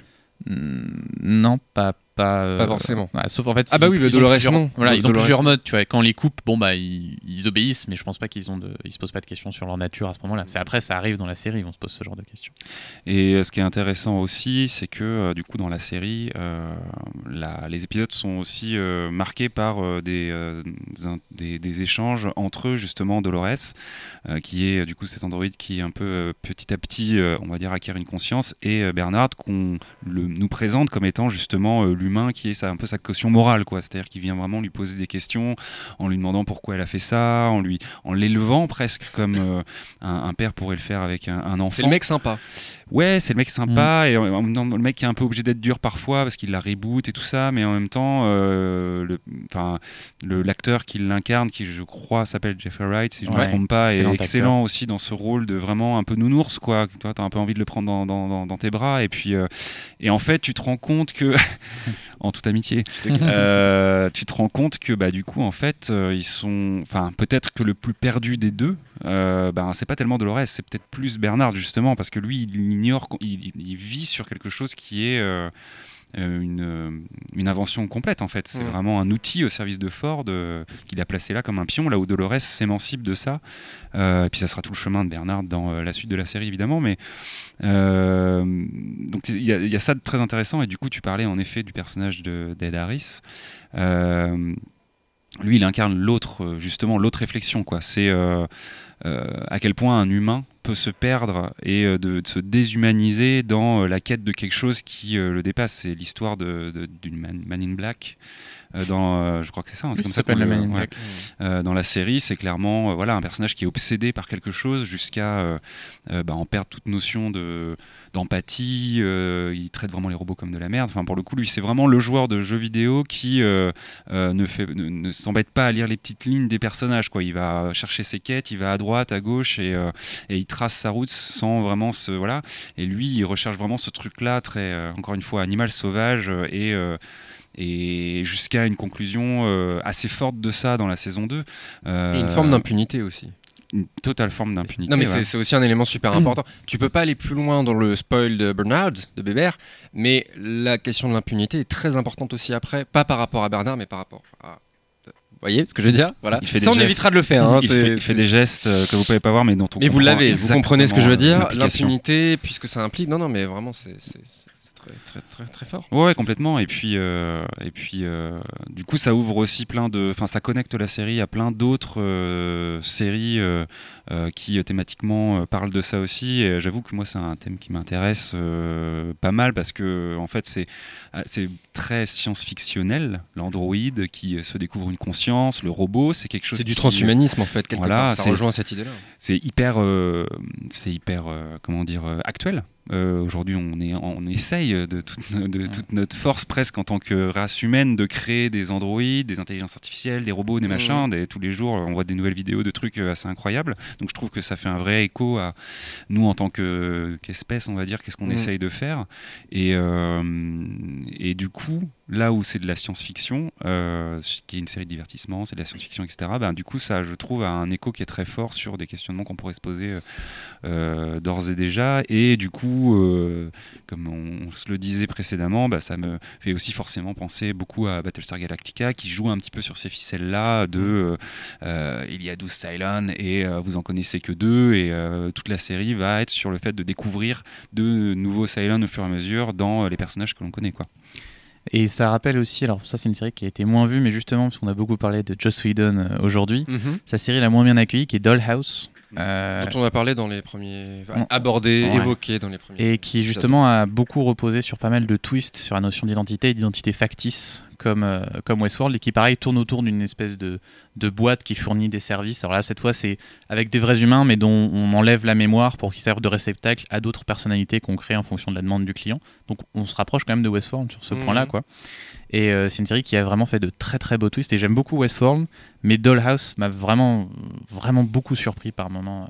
Série euh, non terminée, il me semble par contre. Euh, alors si, en fait, Ah elle a été annulée, mais il se débrouille avec un, un flash forward qui permet quand même de bien conclure l'histoire. Euh, ça vaut le coup. Ça vaut Et coup les, les, les films aussi, hein, du coup, euh, évidemment, par, euh, Blade Runner parle beaucoup de ça. Moi, c'est et iRobot aussi, ça m'évoque ça, euh, sur euh, les sentiments des robots, etc. Sauf que ça a amené euh, mal, pour rester poli, et c'est pas, c'est pas, c'est pas incroyable, mais, euh, mais je pense que c'est pour ça, euh, c'est pour ça qu'on aime la science-fiction. Je pense que c'est pour les, les questions que ça nous fait poser nous en tant qu'être humain. Et, euh, et je trouve que Westworld a aussi une qualité qu'on peut lui trouver. Et même pas Westworld, HBO, c'est-à-dire que miser sur une série comme ça, parce que sur le papier, c'est, enfin, c'est un peu accessible dans le côté ah c'est un parc d'attraction Far West c'est super. Mais quand tu regardes la série moi j'ai du mal parce que c'est pas accessible. C'est pas une série qui se laisse regarder chill euh, avec ton, ton porta- sur ton portable tu regardes tu regardes pas. C'est pas du tout ça. Et miser c'est la qualité d'HBO je pense de toute façon c'est de miser sur des séries comme ça. Et je crois que ça marche plutôt pas Ça mal marche bien, euh, ouais. J'ai pas l'impression que c'est un carton mais en tout cas ça marche bien et ça continue donc euh, espérons que ça va pas se faire euh, Je pense que la saison 3 va, Côté, ça euh, va du monter euh, encore en, Ouais, euh, bah, c'était quand même. euh, Enfin, j'ai l'impression, en tout cas, qu'à l'époque, ça a été un peu annoncé comme. euh, Enfin, ça a été pas annoncé, mais on l'a perçu comme étant la possible success, le possible successeur de, du coup de Game of Thrones. Enfin, oui, c'est je comme crois, ça hein. que c'est conçu un peu. En hein. termes de- censé, ouais, En ouais. termes de cahier des charges, tu vois, le côté générique, on retrouve C'est euh, leur, euh, Djawadi à la musique, il y a tout un ouais. truc un peu qui est bon, voilà. Mais C'est leur première série de SF aussi, et je crois que c'était un peu l'idée. Bon, on a, on a C'est la tenté première la, de SF qu'ils ont fait? HBO, ouais. euh, c'était un peu, on a, on a fait de la Euh, fantasy. Bon bah maintenant on va oui voir. fantasy ouais ouais, ouais Et ouais. encore SF, euh, ce qui est pratique pour eux, c'est que c'est light dans le sens où on a bon, du décor SF, mais aussi grâce au côté western, on n'est pas toujours dedans, donc on, est, on, on- on plonge pas tout de suite les gens tout de suite euh, dans le dans le dans cet univers-là, comme Game of Thrones, ce qui était pratique. Au départ, on avait peu d'éléments fantastiques à Mm. l'origine, donc on arrive doucement dans un truc un peu semi-historique, et ensuite on vous fait rentrer dedans. tout à fait Guillaume un dernier point sur euh, sur Westworld? Non, euh, je, je- tu conseilles la série évidemment Alors moi j'ai bien, enfin j'apprécie la série. euh, Il y a une construction narrative qui euh, a fait un peu grincer des dents, euh, mais euh, que j'ai apprécié personnellement, Euh, parce que effectivement peut-être un peu jugé complexe pour euh, pas grand brouillon chose. j'aurais dit un peu enfin pas brouillon parce que c'est péjoratif mais euh, trop choral et puis pas tout à fait et puis euh, La saison 2 résout pas trop ça a priori. La saison 2 a des, nouvelles qualités, Ouais. genre avec notamment un, un jeu plus sur la, la forme, enfin la, la structure de l'épisode, c'est-à-dire que parfois on a vraiment un épisode sur une seule histoire et ça gagne un peu en puissance. Mm. Mais je dirais que Westworld, c'est une série ouais, qui joue beaucoup sur euh, comment dire, l'obscurité. C'est-à-dire que le spectateur ne sait pas où il est pendant très longtemps parce qu'on on garde des choses, on veut pas lui montrer Ouais. et elle le fait un, un petit peu trop. C'est-à-dire qu'à un moment, t- t'en as marre. C'est-à-dire, mais c'est bon, on avance, faut, faut nous raconter c'est quelque pas une chose. série qui vaut qu'on la regarde quelque part tu vois ce que je veux dire? Il y a C'est- presque c'est- ça. Mais par contre, le, le contrepoint, c'est que c'est une série qui se re-regarde très bien. Moi, j'ai la première fois que j'ai vu la saison, j'ai fait c'était bien. J'ai revu la saison 1 et là, comme j'avais tout, ça a gagné beaucoup en profondeur et en plaisir de spectateur. C'est une série faite pour plus être revue. oui mais bah, pour moi ça c'est un défaut tu vois on a déjà eu nous entre nous euh, parce qu'on a, on a une belle amitié euh. Euh, ça c'est un toi Briac c'est le spécialiste du euh, non non mais attends la première saison elle est pas ouf mais après c'est super. Oui oui non mais non une série on lui demande d'être ouf. À limite le pilote il doit être ouf parce que pour des enjeux plus financiers etc mais la saison première saison elle peut pas se permettre de pas être ouf. Et après oui. Et ben là c'est la même chose. J'ai pas besoin qu'une série j'ai pas une série ne doit pas être bonne euh, au deuxième visionnage ou Ouais. excellente au deuxième visionnage tu vois Bah, C'est- elle peut gagner en qualité plus tu la bien revois. sûr mais c'est ça que je dis. c'est un bonus Oui, bah après, Voilà. moi, une, Ça doit série qui a bon pas d'intérêt si tu la revois, elle a pas d'intérêt non plus. Oui, mais toi, tu parles que du deuxième visionnage. Le premier Oui. est ultra important. Il faut que le premier se worth euh, watching. euh. Parce que je parle anglais aussi. Waouh, il est magnifique. Donc voilà, non, non, mais c'est euh, une série qui, qui mérite d'être vue euh, dès le premier visionnage. Donc Ouais, et puis bah, vous pouvez vous faire une, une idée euh, assez simplement si vous n'avez euh, pas déjà un compte OCS. hein. vous vous créez un petit compte OCS gratuit pour un mois, vous regardez la saison 1, éventuellement. tout le monde l'a pris pour la saison 2. dernière de Game of Thrones, non Et puis, euh, en tout cas, c'est retrouvable en France légalement euh, à cet endroit-là. Et puis, donc, comme je le disais, du coup, euh, saison 3 euh, On parle- en, mars. Donc, euh, donc c'est une série qui continue, euh, qui continue. Voilà. On parle pas assez d'OCS, mais ils ont quand même tout le catalogue HBO. Donc euh, Watchmen aussi ou Oui. Non, non, alors oui, je, sais, l'interface est catastrophique et beaucoup de problèmes, mais ils ont quand même. Non, mais Ça, Ils on, ont on ils ont précise qu'on n'est pas payé par OCS. Oh là hein. là, pas du tout. Voilà. mais malheureux. On est payé par Non, personne. non, hein. Faut non, faire non. quoi quand on cite une marque, on en cite d'autres Netflix, Amazon Prime, euh, Hulu, voilà. Euh, Canal, euh, My Canal. Non mais bref. Non non mais non mais ils ont quand même tout le catalogue euh, Ouais, HBO quand même. ouais. Tu vois, Mm, c'est mm. quand même pas euh, entre Game of Thrones. Ils ont euh, Curb Your Enthusiasm, tu vois. Mm. Genre c'est des vieilles séries comme ça. Là où Amazon euh, c'est beaucoup plus compliqué euh, à ce niveau-là. Bref, je m'égare. Euh, je vous propose de conclure cette émission euh, par déjà un remerciement pour euh, le générique, Guillaume. Tu Oui. peux nous en dire plus sur l'auteur. Le- Ben oui, tout à fait. On s'est, euh, on s'est adjoint les services euh, du coup d'un, d'un créateur, d'un, musicien. euh, donc son, son blaze, c'est Paul McCartney. Exactement. franchement, je sais pas si vous avez entendu, c'est quand même très original pour du McCartney, mais c'en est. Non, c'est peut-être un futur McCartney. Non, non, mais on remercie du coup Mezzulari Beats. Vous pouvez chercher ça sur YouTube et Instagram. Vous entendrez ses sons. On vous met le lien de son Oui, on- Insta, MySpace, quoi que ce soit. sur, le, sur, la, sur, la, sur sur la- page euh, du coup de l'émission sur, sur Canal B, vous retrouverez ça, ou sur nos, nos réseaux euh, type euh, Twitter. Euh, il nous a fait un, un petit générique aux petits oignons, et puis euh, je pense qu'on continuera à, à travailler avec lui pour des petites virgules musicales, peut-être une petite alerte spoilers, on verra, mais en tout cas, on a à cœur de- d'enrichir l'émission, d'enrichir l'émission musicalement là-dessus, donc c'est cool. Merci à à lui. Tu parlais de nos réseaux, c'est assez simple. hein, euh, spoiler, sur Facebook, spoiler, ah, sur Facebook, mettez-le en entier, parce que c'est euh, comme c'est un mot assez courant euh, Ouais. sur les internets, euh, ça peut être compliqué. Donc spoiler, le festival des séries euh, euh, fantastiques et SF. Mhm. Euh, euh, Instagram aussi, euh, Guillaume. euh, Alors. Instagram, je vous recommande du coup Le Twitter, Twitter, peut-être plus, ouais, et raison. Facebook qui sont, on va dire, à jour de euh, nos publications et de notre actualité. Instagram, oui, il existe, vous pouvez le trouver, mais vous y trouverez du coup euh, des photos de la première édition euh, euh, qui euh, du coup euh, date de 2018 maintenant. Donc euh, donc c'est plutôt euh, sur nos réseaux euh, Twitter et Facebook que vous Ouais. pourrez euh, nous Tout suivre. Réseaux sur lesquels vous aurez accès aux captations des conférences, Ah tables euh, rondes, Tout à fait, mais dialogues, euh, mais, alors maintenant que nous avons pu conduire Alors lors déjà, de- vous avez, on, on l'a dit, vous avez les- nos deux premiers pilotes quelque part, hein, mais Oui. qui étaient plus des podcasts. Il n'y a pas euh, toute cette ambiance euh, sonore euh, que, que nous permet Canal. On les, on les remercie euh, une nouvelle fois pour, pour tout ça. Je pense que ça a donné un vrai truc aujourd'hui. On est très contents. Et, euh, et effectivement, entre autres, Briac. Eh bien, on a une, vous pouvez regarder une conférence de Rafik Djoumi euh, sur la, donc grand spécialiste de la pop culture française sur la mise en scène dans les séries télévisées. Moi, j'aurais dit grand tout court. Grand, aussi grand, il est grand. Pas tant physiquement. Bref, je, je m'égare. Qu'on avait pu enregistrer de la première édition, ainsi qu'une table ronde en présence de créateurs euh, de, de séries de genre euh, françaises, en particulier sur euh, le web que tu nous as fait le plaisir de D'animer. euh, d'animer. Ah, la table ronde, oui. Voilà. je- J'étais Et resté sur sûr- Et bien sûr, et le dialogue avec Pacom Tielman qu'on a évoqué plus tôt dans l'émission. Que tu, que nous a- Le thème, tu peux nous en dire un peu plus? Euh, ce dialogue, c'était sur le monde des morts dans les séries télévisées. Oui. Euh, une approche chronologique. quoi. On avait euh, tu, commencé parles de, par, tu parles de quoi comme série, par exemple? On avait commencé par, euh, par Twin Peaks avec Pacom. Ah, et tu- puis- Je t'avais dit qu'on en reparlerait. Et on s'était rendu compte d'ailleurs que Twin Peaks était un petit peu la matrice de la représentation, en tout cas de ce qui nous intéressait comme type de représentation du monde de mort dans les séries. Oui. Euh, et le prochain rendez-vous, alors on sait pas exactement. On part, alors on part sur un, sur un mensuel, si je ne dis pas de Bah, bêtises. c'est ça, ouais. Parce que les gens là écoutent, disent Ah mon dieu, mais, mais, mais il me faut d'autres épisodes. Donc, oui, je comprends. une fois les pilotes passés, qu'est-ce que qu'est-ce qu'on écoute?